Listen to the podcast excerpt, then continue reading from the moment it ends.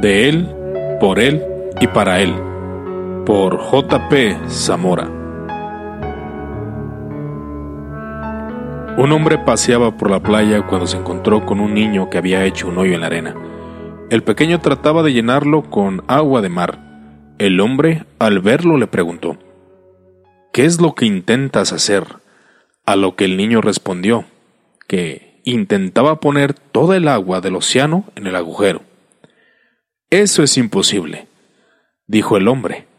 ¿Cómo piensas meter todo el agua del océano que es tan inmenso en un agujero tan pequeñito? El niño respondió, ¿Cómo tú pretendes comprender con tu mente finita todos los misterios de Dios? Oh, profundidad de las riquezas y de la sabiduría y del conocimiento de Dios. Cuán insondables son sus juicios e inescrutables sus caminos. Pues, ¿quién ha conocido la mente del Señor? ¿O quién llegó a ser su consejero? ¿O quién le ha dado a él primero para que se le tenga que recompensar? Porque de él, por él y para él son todas las cosas. A él sea la gloria para siempre. Amén. Romanos capítulo 11 versículos 33 al 36. La sabiduría de nuestro Dios. Uno de los pensadores con mayor conocimiento y sabiduría de la iglesia primitiva fue Pablo, el cual envía su epístola más extensa a la congregación en Roma. Imagine por un momento al apóstol, probablemente desde Corinto, dictando los primeros once capítulos de esa carta, llenos de revelación y rica teología a tercio. Romanos 16:22. ¿Cuál cree que fue su actitud? Pablo, luego de expresar todas estas verdades, comienza a alabar la gran profundidad de la sabiduría y conocimiento de Dios. La mente de nuestro Dios es tan grande que muchas veces no entendemos lo que Él está haciendo. Nos preguntamos, ¿por qué sucede esto? ¿Por qué permite esto otro? Pero así como el apóstol, frente a tal inmensidad, debemos reconocer que nuestra mente es limitada y que el más sabio de entre los hombres no es nada a su lado.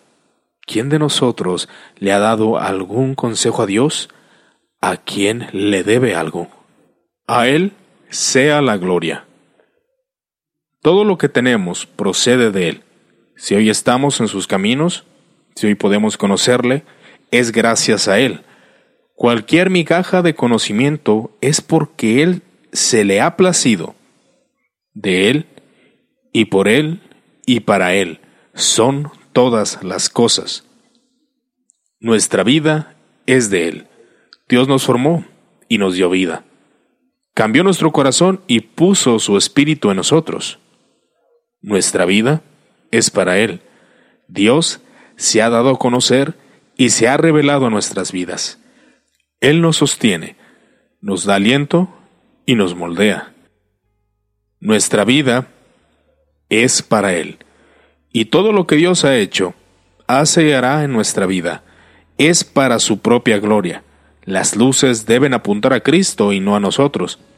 Nuestro Señor es el único digno. Así como la respuesta de Pablo frente al conocimiento fue toxología. Asimismo, nuestra respuesta frente a la ortodoxia debe ser alabanza. Debemos vivir en humildad, reconociendo que es Dios quien ha obrado en nuestras vidas. Él nos llamó y Él trabaja en nosotros. Ante todo miedo o duda que tengamos, debemos recordar que nosotros somos pequeños y limitados, pero nuestro Dios es grande y sin límites. Debemos disponer nuestro corazón para adorarle en cada instancia, somos servidores de Dios. Él es el centro. A Él sea la gloria, por los siglos. Amén.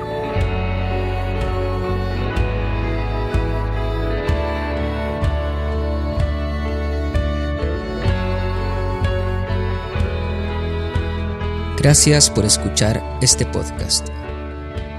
Si desea más material bíblico, puede revisar la página web www jpzamora.com. Si tiene alguna duda o consulta, puede encontrarme en Twitter, Facebook e Instagram. Mi nombre es Jean Paul Zamora y desde www.jpzamora.com Deseo que el Señor le bendiga y preserve.